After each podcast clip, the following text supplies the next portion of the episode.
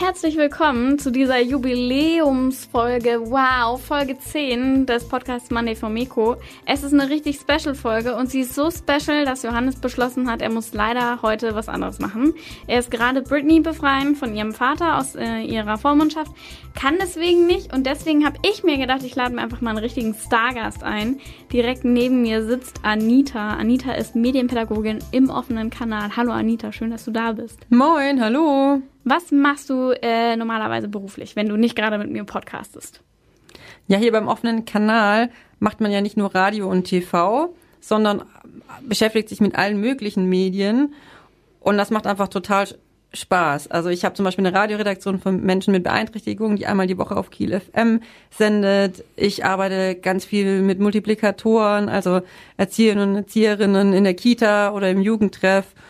Und wir gucken, ja, wie kann man einfach praktisch Medien nutzen, wie kann man Filme drehen, wie kann man selber ein kleines Game erstellen. Aber wir unterhalten uns natürlich dabei auch über problematische Themen wie Datenschutz, Cybermobbing, exzessive Nutzung. Und ja, das ist total vielseitig, eben mit allen Altersgruppen und allen Medien, die es so gibt. Das macht einfach Spaß. Also alles, was Spaß und Laune macht mit Medien. Du hast jetzt schon gesagt, du befasst dich viel mit MultiplikatorInnen und das passt auch wunderbar, weil heute ist das Thema ja Kita mit Anita. Den Titel hat sich Johannes uh. noch ausgedacht, bevor er weggeflogen ist, um Britney zu retten. Ähm, und deswegen müssen wir ihn auch äh, in Ehren aufrechterhalten. Ähm, und also ich weiß nicht, ich als Kita-Kind, ich war kein Kita-Kind, Mama, ich weiß, du hörst das, ich war kein Kita-Kind, ich war ein Kindergartenkind. Ähm, ich bin da erst mit drei hingegangen, aber ähm, bei uns gab es de facto keine Mediennutzung. Also wir haben vielleicht mal was gebastelt aus Zeitungspapier, so Pappmaché, haben wir auf jeden Fall mal gemacht, da waren dann Zeitungen im Spiel. Aber das war's, glaube ich. Also viel mehr Medien hatten wir nicht. Wie war das bei dir, Anita? Bücher gab es natürlich ganz viele. Mhm. Aber ansonsten war das höchstens privat, also mhm. dass da schon Hörspiele gehört wurden oder auch ab und zu mal was aufgenommen wurde. Das habe ich ja geliebt mit Kassettenrekordern. Mhm. Mal Radio gespielt oder sowas mhm. oder einfach mal eine Ansage machen, welches Lied jetzt kommt. Aber in der Kita wurde sowas nicht gemacht. Und auch später im Grundschulalter war eigentlich meine Mediennutzung nur zu Hause. Ich hatte dann irgendwann eine eigene Fotokamera, wo mein Vater mir im Urlaub immer sagen wollte, wie ich am besten fotografiere, aber ich äh, beratungsresistent war. Natürlich, natürlich. Da kommt, kommt keiner ran, nein. Und natürlich Biene Maya und sowas im Grundschulalter mhm. geschaut. Das war aber auch alles echt überschaubar. Und heutzutage ist es ja komplett anders. Ja, du kommst ja nicht drum rum. Also, so ein Hörspiel hast du ja quasi immer auf Tasch. Genau, durch die digitalen Medien habe ich einfach einen viel größeren Pool an allen möglichen Medien, auch an Tausenden von Hörspielen, habe eine riesen Auswahl. Und bei Kindern ist es so, dass die ja da natürlich noch mehr überfordert sind, als mhm. wir das sind und da begleitet werden müssen. Und deswegen beschäftigen wir uns eben auch schon mit Medien in der Kita, wo manche fragen, oh, warum denn eigentlich schon irgendwie mit diesem jungen Alter, weil es einfach so ist, der, das gehört zu deren Lebenswelt. Ja es ist nicht nur, so, dass die Eltern das nutzen, sondern es ist einfach auch Realität, dass bei den größten Anteil der Kinder einfach zu Hause auch mal das Smartphone oder das Tablet genutzt wird. Und deswegen ist es wichtig, dass Eltern und auch äh, Erziehende in, in Kitas sich damit auseinandersetzen. Ja, also ähm, ich meine, man sieht das ja jetzt schon, wenn äh, Mütter mit dem Kinderwagen durch die Gegend laufen die haben ja, lesen denen jetzt auch keine Bücher vor, ne? Die haben dann ja doch irgendwie öfter mal das Handy dann noch mit draußen und telefonieren oder sowas. Und das hast du ja früher auch nicht gehabt. Es gab ja keine Handys. Genau, es ist beides wichtig. Auf mhm. der einen Seite hinzugucken, okay, wir nutzen Eltern das. Was hat das auch für eine Auswirkung auf die Kinder? Mhm. Dass man eben nicht mehr so viel kommuniziert vielleicht. Mhm und vielleicht auch nicht mehr so entspannt und ruhig ist oder als Elternteil sich mal noch eine Alternative überlegt, wie kann ich jetzt mein Kind beschäftigen, sondern ich packe einfach mal eben das Smartphone aus und drücke das dann meinem Kind in die Hand. Das ist natürlich ein Problem. Ähm, das andere ist, welche Medien gebe ich meinem Kind und ab welchem Alter? Und das kenne ich eben von Elternabenden, dass dann ganz oft die Frage kommt, ab welchem Alter kann denn mein Kind das nutzen? Soll es überhaupt schon nutzen? Wie lange? Mm. Und diese Fragen sind gar nicht so einfach zu beantworten. Mal gucken, was wir am Ende des ja. Podcasts dazu sagen, zu diesen Fragen. Ähm, du bist da wahrscheinlich eher die Expertin drin. Das letzte Mal, dass ich, ähm, also ich hänge nicht so oft mit Kita-Kindern ab und auch selten mit Menschen, die beruflich mit ihnen viel Zeit verbringen. Ähm, was bedeuten denn Medien für Kinder? Also was schöpfen Kinder aus Medien? Also ich denke mal, das Erste ist, dass man sich vielleicht mal davon befreit, was das jetzt genau für ein Medium ist, ne? ob das jetzt irgendwie Audio, äh, Video oder Buch ist. Es geht eigentlich immer um Geschichten, es geht um Figuren, die oft Vorbilder sind. Es geht darum, dass man eben mit diesen Geschichten in Fantasiewelten entfliehen kann, dass man einfach träumen kann, dass man aber auch realistische Alltagsgeschichten hat, keine Ahnung, Conny lernt schwimmen und mhm. wenn ich selber irgendwie noch nicht schwimmen kann, dann ist das für mich total spannend zu sehen und da vielleicht auch schon mal so ein bisschen Angst davor abzubauen und denken, oh, wenn Conny das schafft, schaffe ich das auch. Mhm.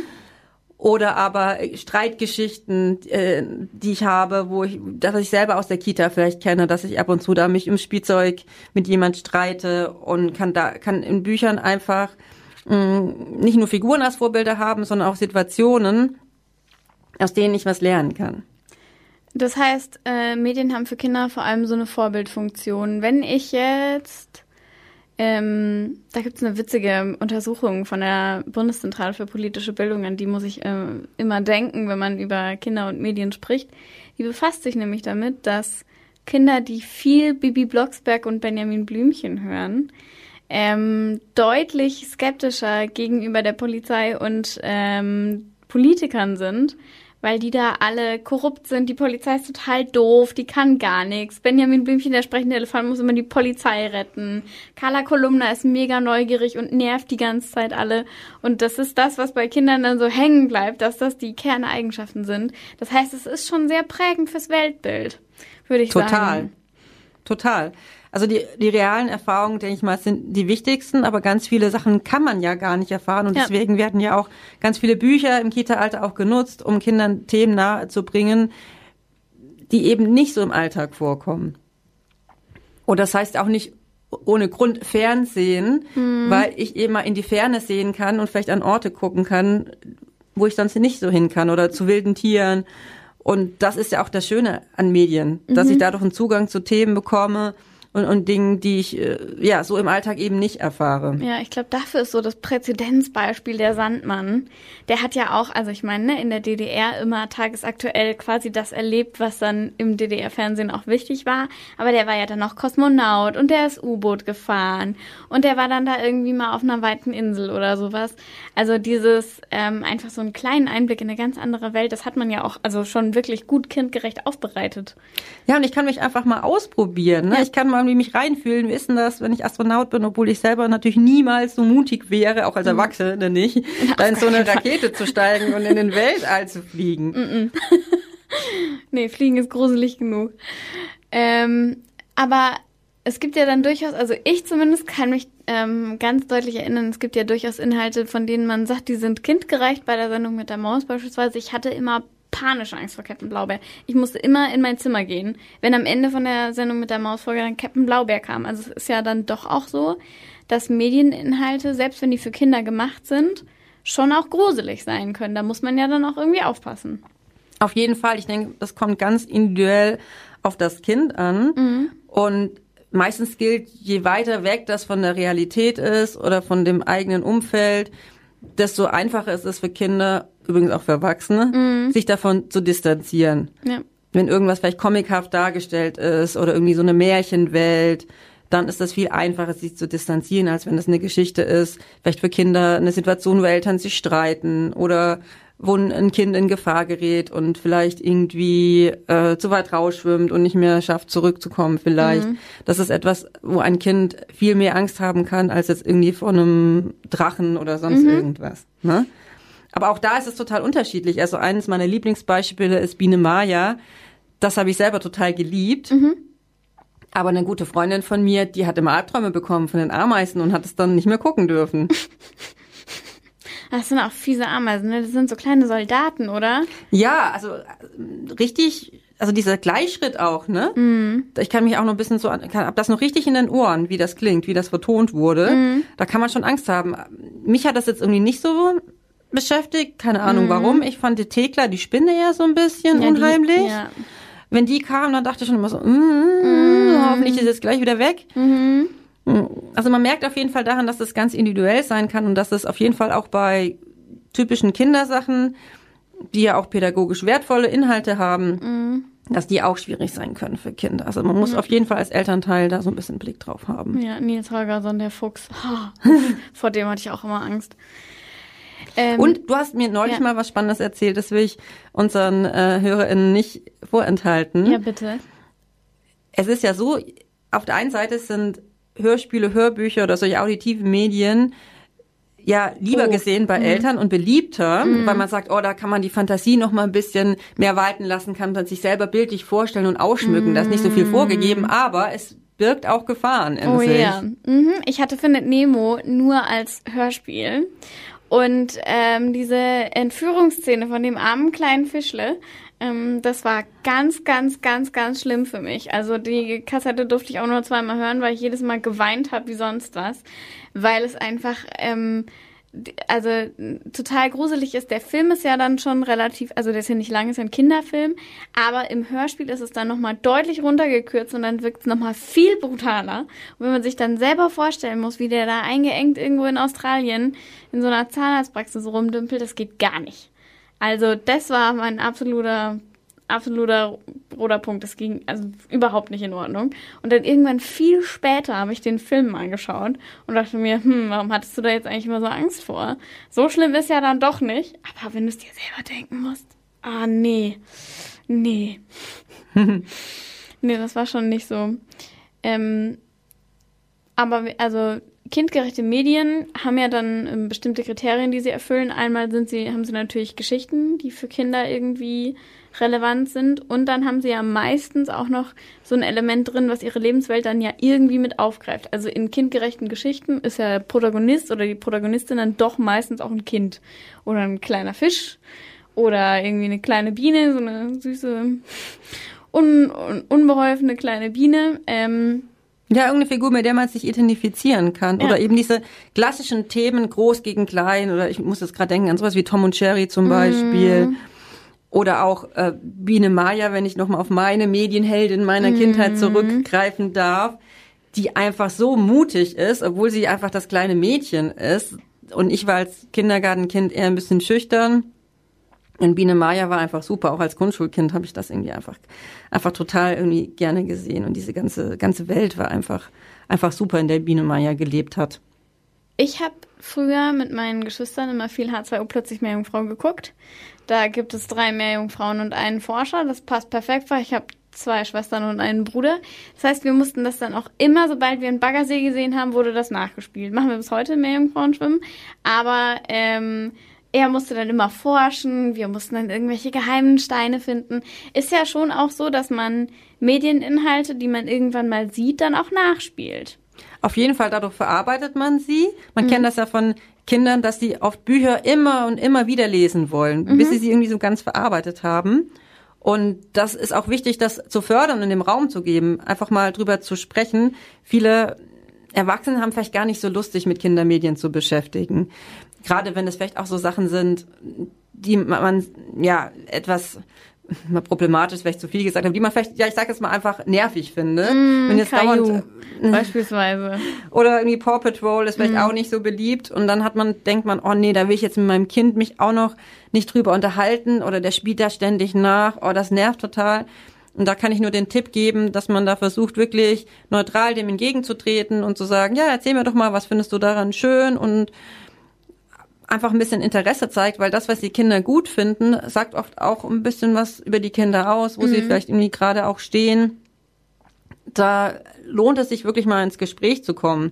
Und das ist halt eben das schade, äh, bisschen schade an den Medien, die eben dann nicht Bücher sind, an digitalen Medien oder auch an, an Videos, dass da diese Kommunikation wirklich nicht automatisch passiert, sondern man die aktiv fördern muss als Eltern. Das heißt, wenn ein Video zu Ende ist, dass ich dann vielleicht nochmal mich drüber unterhalte oder dass ich vielleicht auch mal Pause mache. Das geht ja heutzutage früher. Mhm.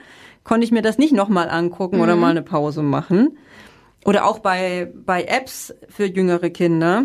das kann ich auch gemeinsam mit meinem Kind nutzen und kann es auch nutzen als etwas Kommunikatives und muss es nicht nutzen, um mein Kind äh, das in die Hand zu drücken und es damit alleine zu lassen. Also mhm. ich denke mal, es ist ganz wichtig, wie man etwas nutzt und digitale Medien für Kinder, äh, die sechs Jahre oder jünger sind, würde ich nicht generell als schlecht bezeichnen, sondern es kommt immer darauf an, wie man sie nutzt und ob sie eben altersgerecht sind. Und gerade bei digitalen Medien denke ich mal, das ist besonders wichtig, dass sie altersgerecht sind, nicht nur von den Inhalten her, sondern auch von dem, dass es eben nicht überfordernd ist, nicht reizüberflutend ist, dass sie das schon bedienen können und dass eben ihre Neugier weckt und vielleicht auch Elemente drin sind, die sie vielleicht auch anregen, was in der realen Welt nachzuspielen oder zu tun. Also dass sie mitsingen, dass sie sich bewegen, dass sie vielleicht nochmal äh, eine Bastelidee haben. Und dann steht ihm eigentlich nichts dagegen, dass auch jüngere Kinder schon Apps nutzen dürfen, natürlich für eine begrenzte Zeit. Ähm, dafür müssen Kinder ja dann erstmal ein Handy bedienen können oder auch ein Tablet bedienen können. Ähm, wenn man sich viel einfacher machen möchte und sagen möchte, ey, du bist süße zwei Jahre alt, du brauchst jetzt mal noch kein Handy in der Hand halten. Ähm, das ist mir auch zu hochwertig, ich brauche das noch. Bitte schmeiß es nicht runter. Ähm, hattest du ja auch noch gesagt, es ist auch mega die gute Idee, einfach mal gemeinsam eins zu basteln. Auf jeden Fall. Und ich weiß auch, dass in Kitas Kinder das von ganz oft von alleine auch schon machen, ah. weil das eben für die so zentral ist, so wie wir in der Kita auch gespielt haben, keine Ahnung, Dosentelefon oder sonst mhm, irgendwas ja. oder telefonieren gespielt haben. Mhm. So spielen Kinder heute halt eben auch dieses ich sitze am Laptop oder oder ich äh, telefoniere mit dem Handy oder ich tippe an dem Handy oder mache irgendwas, weil sie das einfach kennen und das irgendwie verarbeiten wollen. Und wenn mein Kind eben verständlicherweise halt auch mal sehen will, ah, okay, was ist das für ein Zauberding, mit dem alle Erwachsenen immer rumhängen und was mhm. immer schön blinkt und piept und so, dann ist es ja total legitim, dem auch nachzugeben, diesem Interesse und dann zu sagen, ja, okay, dann basteln wir mal was zusammen und das reicht vielen Kindern dann auch schon total aus. Oder dass sie vielleicht bei Handys und Tablets gibt es ja auch so einen Kindermodus ganz oft, wo ich nur ganz wenige Apps zur Verfügung habe, wo ich zum Beispiel auch das so einstellen kann, dass dann nur die Galerie aktiv ist und man vielleicht die ein Kind sich die Fotos vom letzten Ausflug angucken kann. Das finde ich absolut in Ordnung. Ja, also man, also notfalls hat man ja vielleicht auch noch mal ein altes Handy zu Hause, was man dann auch einfach, wenn man dann eins gebastelt hat und das reicht dann irgendwann nicht mehr oder es man bastelt es ja dann meistens nicht aus Holz und leimt es irgendwie noch, sondern es ist ja dann schon meistens aus Pappe, es geht ja dann noch kaputt. Man kann auch einfach alte Handys verwenden, ähm, die man mal hatte. Ähm, die muss man anmachen, äh, also muss man auch nicht anmachen, man kann die anmachen. Man kann es aber auch lassen. Also ähm, meine alten Handys äh, können, ich würde mal sagen, mittlerweile ungefähr das, äh, was vielleicht ähm, für Kinder gerade noch so relevant ist. Also sie haben eine Kamera, Theoretisch. und äh, eventuell haben sie auch eine Galerie, wo man sich's angucken kann, aber Internetzugriff beispielsweise braucht man ja als Kind dann wirklich noch gar nicht. Das ist ja auch was, was man, also wir als Erwachsenen, wir kennen das nicht anders, wir verknüpfen das automatisch mit Handys, aber Kinder ähm, schaffen ja diese Verknüpfung nicht. Das hängt für die nicht zusammen. Mal abgesehen davon, dass das Internet auch ein sehr schweres Konzept zum Verstehen ist für so ein Kind. Auf jeden Fall. Also Internet einem Kind zu erklären, hm, könnte ich jetzt auf Knopfdruck, glaube ich, nicht. Nee, ich kann es auch nicht. Und da sind wir bei dem Thema, dass Medienerziehung oft schwierig ist, mhm. weil man sich als Erwachsener ja auch schon manchmal von dieser Medienwelt überfordert fühlt. Mhm. Und wie soll man dann Kindern das erklären oder auch als Kita-Mitarbeiterin, dass man das den Eltern da irgendwie auch noch erklären soll, wo man selber noch nicht gar nicht so richtig mhm. weiß, hm, wie wollen wir das eigentlich in der Kita hier handhaben. Und das ist halt so ein bisschen unser Job so als Medienpädagogen, dass wir da äh, gucken, mit Rat und Tat zur Seite zu stehen. Es ist ja ähm, auch immer noch so, wenn man Kindern äh, Mediennutzung beibringt, dann muss man ja seine eigene Mediennutzung auch irgendwie nochmal kritisch reflektieren. So, wie lange habe ich das Ding eigentlich in der Hand? Wie oft ist das Kind eigentlich dabei und sieht das, dass es mich die ganze Zeit nervt, ob es auch mal halten darf? Ja, ähm, ich habe auch einen ganz guten Tipp, dass wenn man im Beisein der Kinder das Handy nutzt, dass man dann immer überlegt, okay, ähm, was mache ich gerade? Und das den Kindern auch erklärt und sagt, ja, ich sag Oma Bescheid, dass wir ein bisschen später kommen Oder wenn ich dann irgendwie Schuhe shoppe, dass ich dann vielleicht das nicht den Erz äh, Kindern erzähle, sondern mein mhm. Handy vielleicht wegpacke, weil ich in dem Moment mich ertappt fühle, ja stimmt. Das ist es eigentlich jetzt nicht notwendig, dass ich jetzt hier auf der Spielplatzbank sitze und äh, Schuhe shoppe, sondern mhm. eigentlich könnte ich auch eine Runde mitspielen. Ja, das ist, glaube ich, ähm, auch gut für, für einen selbst dann nochmal. Ähm, die Sachen, die man ja machen würde, wenn man mit Kindern vielleicht am Handy sitzt, ist ja dann auch gucken, wie lange man das Gerät bedient gemeinsam. Also nach einer Viertelstunde reicht's dann auch wieder. Ist ja, wie du auch sagtest, sehr reizüberflutend mitunter, weil es ja dann bunt blinkt und vibriert und wackelt und was weiß ich was. Und am Ende ruft noch jemand an oder sowas. Ähm, dass man dann auch mal auf seine eigene Bildschirmzeit vielleicht nochmal guckt und sich überlegt, wie viel Zeit ähm, schaue ich da eigentlich drauf, wie viel Zeit verbringe ich mit welchen Apps. Wenn man, gerade wenn man Kindern die Möglichkeit gibt, bestimmte Apps zu nutzen, kann man ja nachgucken, wie lange wurde die jetzt wirklich genutzt, ähm, dass man das vielleicht auch mal für seine eigenen macht. Auf jeden Fall macht das Sinn und es kommt ja gar nicht unbedingt so drauf an, dass man eine Bildschirmzeit auf die Minute genau einhält, sondern es kommt auch darauf an, was und wie nutze ich das und vor allem kommt was anderes zu kurz. Ja. Also ich denke mal, bei einem Kita-Kind, das ist am wichtigsten, dass das draußen unterwegs ist, dass es mit anderen Kindern spielt, dass es wirklich Dinge begreift im wahrsten Sinne des Wortes und, und, und anfassen kann. Und warum soll es dann nicht auch mal eine App nutzen, wenn alle Dinge erfüllt sind? Mhm. Da spricht eigentlich nichts dagegen. Nee. Und genauso gilt es für uns als Erwachsene auch. Was kommt dadurch zu kurz? Wenn es dann zu kurz kommt, dass ich mich mit meinem Kind unterhalte mhm. und Dinge mit ihm gemeinsam mache, weil eben meine Mediennutzung so hoch ist, dann hat das eben auch große Auswirkungen auf mein Kind. Ja, natürlich. Es gibt, also ich würde mal sagen, für die so Einführung von Medien und digitalen Medien ähm, in den Umgang mit Kindern ist so ein richtig und ein falsch gar nicht zu äh, festzulegen. Das ist sehr familienindividuell. Man kann nur jede Familie so ein bisschen assistieren dabei, vielleicht, wie sie damit einsteigen und anfangen. Ja, vielleicht auch im Gespräch bleiben untereinander. Ja. ja. Mit sich mit anderen Eltern austauschen. Also das merke ich bei Elternabend auch immer wieder, dass das manchmal auch so ein bisschen Thema ist, wo die Leute peinlich berührt sind, weil sie mhm. wollen dann nicht zugeben, dass das Kind halt dann doch irgendwie abends äh, immer eine kleine Sendung gucken darf vorm ins Bett gehen mit vier Jahren oder dass es eben doch schon irgendwie mit zwei auch mal eine App ausprobieren durfte, weil sie nicht so richtig wissen, wie finden die alten Eltern das das. Mhm. Und da will ich einfach nur Mut machen, sich darüber auszutauschen. Das hilft total weiter. Einfach, äh, was ist irgendwie altersgerecht, was kann ich machen, was nicht. Und dass man e-, eben auch merkt, okay, jedes Kind ist anders und äh, vielleicht ist es bei anderen auch so, dass die das noch gar nicht nutzen, weil das Kind einfach viel zu hibbelig da, dafür ist, um, um, um Videos zu gucken mit fünf Jahren noch und das eben noch keine guckt. Und beim anderen Kind aber das irgendwie vielleicht total super funktionieren kann. Der Austausch mit anderen Eltern äh, bringt ja dann auch den absoluten wahnsinnigen Vorteil, dass man sich gegenseitig Apps empfehlen kann. Also ich habe vorhin mal so ein bisschen durch den Play Store gewühlt und mal geschaut, was es so gibt für Kinder. Und das ist ja wirklich, also erschreckend bunt, erblindend bunt fast. Und die Auswahl ist so riesig, dass man die Übersicht sofort verliert. Also es gibt ja ganze Kategorien Apps für Kids und die sind so mannigfaltig gefüllt, dass man wirklich einfach sich freut, wenn man mal einen guten Tipp kriegt, welche App bei anderen Eltern funktioniert. Hätte ich gesagt. Auf jeden Fall, das ist eine Frage, die an, bei Elternabend ja auch immer wieder kommt. Mhm. Und ich denke mal, das Wichtigste ist, dass man sich erstmal anschaut, wer steckt dahinter, hinter so einer App. Die meisten wollen natürlich Geld damit verdienen, klar. Mhm.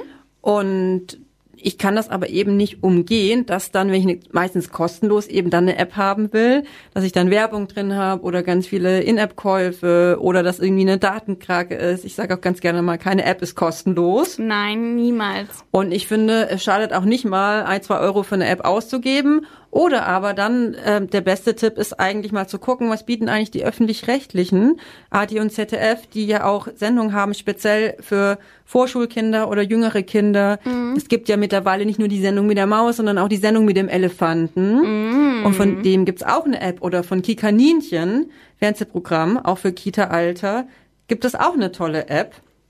Und in der kann ich dann zum Beispiel auch kurze Folgen sehen oder habe eben dann auch kleine Spielchen, aber auch sowas wie Bastelideen oder eine Anleitung, wie ich mir selber einen Kräutergarten anlege. Ja, also ich glaube, es gibt von keinem, äh, keinem Kindheitshelden oder Kinderhelden, den, den man so in Büchern oder Serien findet, keine App mehr mittlerweile. Also ich habe beispielsweise auch eine Patterson und Findus App gefunden. Ich bin mir auch sicher, von Pepper Woods gibt's eine App. Ähm, es gibt auch tolle Wimmelbilder, die es mhm. als App gibt, die dann wirklich kindgerecht sind, dass es wirklich nur kleine Elemente gibt, die so ein bisschen sich bewegen, wenn ich drauf tippe. Mm. Und dann hat man das Wimmelbild gelöst, was man da suchen sollte. Wenn man jetzt aber mit dem Kind gemeinsam einmal die Kikaninchen-App durch hat und auch einmal die Elefanten-App durch hat. Also dann hat man ja schon zwei Apps durch. Das ist ein bisschen sportlich, aber gehen wir jetzt mal davon aus, es gibt Menschen, bei denen ist das so. Was ist deine Herangehensweise zum Heraussuchen weiterer Apps, die man mit den Kindern dann mal benutzen kann? Ja, wir hatten ja schon öfter gesagt, altersgerecht heißt äh, inhaltlich passend, nicht reizüberflutend und keine Werbung oder sonstige Datenkrake mhm. etc. Das sind auf jeden Fall so die wichtigsten Kriterien. Und ich kann nur empfehlen, vielleicht auch mal für ein, zwei Euro mal eine App zu kaufen. Es gibt ganz tolle Bilderbuch-Apps auch. Und vielleicht auch einfach mal gucken, was kann eigentlich mein Smartphone von sich aus schon? Das ist mhm. ja auch ein richtiges, ein richtiger Werkzeugkoffer. Ja. Und dass ein Kind eben von Anfang an lernt, hey, ich kann das aktiv für mich nutzen, ich kann damit vielleicht auch mal Geräusche sammeln und kann mal durch die Wohnung gehen, wie klingt eigentlich mein Zuhause? Oder ich kann äh, Fotoaufgaben dem Kind geben, fotografier doch mal alles, was blau ist. Fotografier alles, was rund ist. Genau, und dafür brauche ich gar keine App und mhm. ich kann sogar Wahrnehmung damit schulen. Also Medien mhm. sind nicht nur so, dass ich dadurch als Kind so reizüberflutet bin, dass ich gar nichts anderes mehr wahrnehme, mhm sondern ich kann damit wirklich Konzentration auch fördern. Und mit dem Kindermodus kann ich das auch so einstellen, dass zum Beispiel nur das Mikrofon an ist oder nur die Kamera. Und es ist eben heutzutage so, dass die meisten eben nicht mehr eine eigene Digitalkamera haben oder ein eigenes Diktiergerät oder sowas, so dass jedes Medium, ob irgendwie Audio oder Video, sein eigenes Gerät hat, sondern das ist ja auch eine Chance, dass ich das alles zur Verfügung habe in einem Gerät. Jetzt hast du schon den Kindermodus angesprochen. Was genau ist ein Kindermodus? Viele Hersteller bieten das schon an, dass man direkt einen Kindermodus schon installiert hat. Wenn man da drauf geht und den aktiviert, dann sind nur die Apps sozusagen, die ich da bewusst freigeschaltet habe von meinem Kind bedienbar. Es gibt auch die Möglichkeit, zum Beispiel bei Apple ist es so, dass ich so einen geführten Zugriff habe, dass mhm. ich, wenn ich in einer App bin, in diesen geführten Zugriff gehe und nur noch diese App aktiv ist und ich dann aus diesem geführten Zugriff oder aus dem Kindermodus eben dann mit so einer PIN, die ich nur als Erwachsener kenne, dann wieder rausgehe, ganz fix. Es gibt ja in einigen Apps, mir fällt da jetzt beispielsweise sofort YouTube Kids ein, auch schon äh, einen eigenen Kindermodus oder so eine Sub-App, die dann als Kindermodus agiert. Würdest du das empfehlen? Also ich finde YouTube Kids, wenn alle das benutzen würden, die Kinder YouTube gucken lassen, wäre ich schon mal froh. Das wäre schon mal ein großer Schritt, weil mhm. viele kennen nicht mal YouTube Kids. Mhm. Die sind ganz erstaunt, wenn sie hören, ach, Kika hat auch eine eigene App. Okay, das ist ja praktisch. Und YouTube Kids hat den Vorteil, dass ich wirklich nur selten Inhalte habe, die wirklich gar nicht altersgerecht sind. Da schmuggelt sich schon immer was ein. Aber es hat halt auch nicht unbedingt einen Qualitätsanspruch in dem Sinne. Ne? Ja. Und YouTube Kids ja, ist ein Schritt in die richtige Richtung, aber ich habe halt das Problem, dass ich da auch ganz viele Videos habe, die angezeigt werden und ich von einem Video zum anderen komme. Das ist natürlich bei, sag ich mal, bei einer Maus-App oder einer Kaninchen-App kann das auch ein Problem sein, dass ich das vielleicht irgendwie zu lange nutzen will. Aber das ist bei so einer langen Playlist auch nicht so ohne. Ne? Wir mhm. kennen das ja von einem Video vom an, zum anderen kommen, auch als Erwachsene und wenn dann auch ein Video nach dem anderen startet. Mhm sollte man vielleicht auch so einstellen, dass nicht gleich immer das nächste Video startet. Das kann man ja bei YouTube mittlerweile echt gut deaktivieren, den Auto, Autostart heißt es, glaube ich. Genau, das ist auf jeden Fall ein, ein guter, wichtiger Tipp. Ja, ähm, und äh, ein Adblocker auf YouTube drauf, damit man möglichst wenig ähm, Werbung noch mit dabei hat. Aber es ist trotzdem irgendwie so, also bevor man YouTube Kids nutzt, ist es sinnvoller, erstmal die Kika-App durchzugucken, sagst du? Auf jeden Fall, aber auch da, wie gesagt, sind manche, ist das Angebot für manche Kinder, gerade in, in einem Kita-Alter, schon äh, überfordert, weil es so viel ist und sie können schwer aufhören. Hm. Und auch dort habe ich zwar nicht so diese Reizüberflutung, aber ja auch manchmal diesen Belohnungsmodus schon. Also viele Eltern sagen ja, mh, hm, irgendwie, ja, Apps schön und gut, die können ja auch interaktiv sein, da kann man was lernen, hat vielleicht hm. sogar auch Vorteile gegenüber Videos zu gucken. Aber ich habe halt diesen Belohnungsmechanismus von Spielen und das ist manchmal ein bisschen schwierig, weil der oft nicht angemessen ist. Der ist halt oft zu so übertrieben. Ich, ich klicke nur irgendwo drauf und schon heißt, oh, toll gemacht. Mhm. Und das ist eben dieser Gaming-Mechanismus, der egal in welcher Altersgruppe man spielt, das ja auch so attraktiv macht und dass man immer weiterkommen will und weitermachen will. Und da lohnt es sich schon auch zu gucken, okay, hm, wie reagiert mein Kind darauf? Auch bei einer App, die eigentlich pädagogisch wertvoll ist, lohnt es sich drauf zu gucken, wie reagiert mein Kind auf diese Mechanik. Jetzt hast du schon, jetzt hast du schon gesagt, dass ähm, äh, Kinder-Apps gerne zum Mitmachen animieren sollen. Wie kriege ich denn dann, wenn ich ein Kind vor einer App sitzen habe und es möchte wirklich unbedingt noch weiter gucken und noch ein Video schauen, wie kriege ich das Kind von der App weg? Ja, ich glaube, das wollen alle Eltern gerne wissen und ich habe da keine Paradelösung dafür, aber es gibt so ein paar Tricks, die man, die man anwenden kann und die man versuchen kann. Mhm. Also das Wichtigste ist, glaube ich, dass man vorher auf jeden Fall schon mal klar sagt, okay, wir gucken das eine und dann, und dann ist Schluss. Das funktioniert natürlich äh, eher weniger. Wichtiger ist, dass ich eine Alternative danach anbiete. Also, dass ich sage, komm, und jetzt gehen wir raus und spielen eine Runde Fußball oder dass man vielleicht auch auf das Medium bezogen was anbietet. Und jetzt machen wir noch ein Ausmalbild mit deinem Medienhelden, den du, keine Ahnung, von Pepperwoods, den du jetzt gerade gesehen mhm. hast. Oder hey, guck mal, was äh, Paw Patrol gerade erlebt hat, ne? Was, was die gerade gemacht haben, was für ein Abenteuer, die waren irgendwie draußen in der Natur unterwegs und so, hey, komm, jetzt gehen wir auch mal raus. Und wenn man das einfach aufgreift, hat man vielleicht eine Chance, dass man das Kind auch in eine andere Richtung kriegt, aber es ist halt einfach eine Faszination, die da ist. Ja. Und ja, das ist nicht immer einfach. Ja. Wir haben am Anfang oder relativ am Anfang von unserem Podcast oder von der Folge heute, mhm. haben wir ja auch darüber gesprochen, okay, typischen Elternfragen, wie lange darf mein Kind, und, und, und was darf es und dass wir am Ende nochmal drauf äh, zurückkommen wollen und noch ein bisschen Resümee ziehen wollen. Mhm. Ich weiß nicht, wie das jetzt den HörerInnen geht mit dem, was wir so erzählt haben. Ich glaube, da waren schon so ein paar gute Tipps mhm. dabei. Aber wenn wir das vielleicht nochmal versuchen zusammenzufassen. Also ich würde auf jeden Fall sagen, zusammenfassend kann man sagen, einfach mal machen. Einfach mal machen, gucken, was digitale äh, Technik auch so bietet. Kinder nicht alleine lassen, Apps vorher testen. Genau, und das auch gemeinsam ausprobieren. Ganz wichtig auch auf jeden Fall Alternativen aufzeigen. Nicht, wenn das Kind mal Unterhaltung braucht oder mal irgendwie sich beschäftigen soll, immer nur an ein Smartphone denken. Mhm. Und ähm, vielleicht auch mit anderen Eltern drüber reden, wie es bei denen läuft, da nicht so schambehaftet sein, weil es ja, ne, Mediennutzung schwierig. Mhm. Und ähm, ganz wichtig auch noch ähm, Kinder nie alleine lassen mit Medien. Also da auch dann darüber sprechen, was war denn da jetzt eigentlich gerade? Was ist da jetzt gerade in dem Video passiert? Ähm, wie beeinflusst dich das? Also dieses quasi Tablet wie ein Buch verstehen. Genau, und einfach den Kindern eine Vielfalt anbieten, so wie man bei Büchern ja auch unterschiedliche Geschichten anbietet, so kann man auch unterschiedliche Medien anbieten und es gibt genauso wie beim Buch und wie bei, bei Apps oder Videos gibt es gute und, und schlechte Medien. Ja. Und es gibt, wie, wie bei allem, was irgendwie anstrengend ist, auch keine Patentlösung.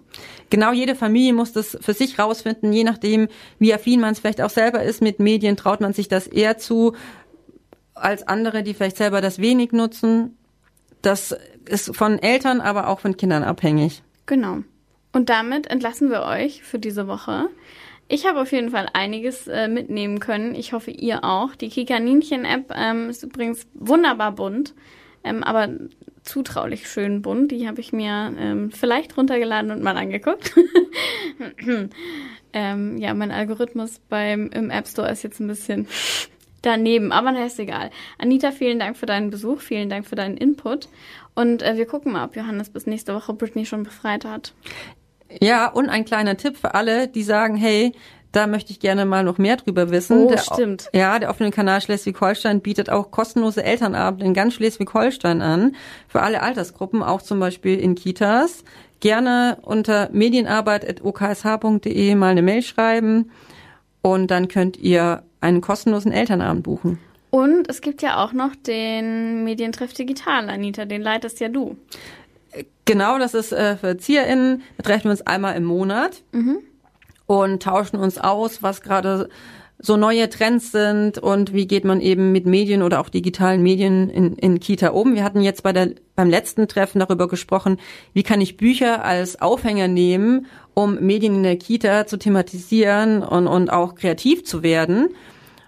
Da hatte ich ein paar Bücher vorgestellt, zum Beispiel Lotta und Klicks, ein Buch über ein Kita-Kind, wie Smartphone, ne, so im Kita Leben auftauchen kann. Die retten zum Beispiel äh, den Hund dank dem Smartphone, aber sie ist auch genervt davon, dass Papa zu viel am Handy ist. Mm. Also es, man kann auch mit Büchern Medien thematisieren. Wir haben auch darüber gesprochen, wie kann ich irgendwie ein Buch als Grundlage für ein Hörspiel nehmen, kann ich als Elternteil auch mal machen.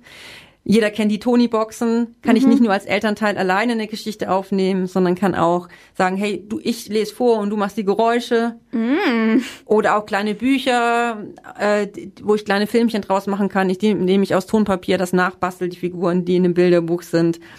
Also es gibt äh, so unendlich viele Möglichkeiten, kreativ zu werden mit Medien. Ja, das ähm, ist ja dein quasi dein Metier und dein Auftrag. Deswegen vielen Dank für deine Expertise.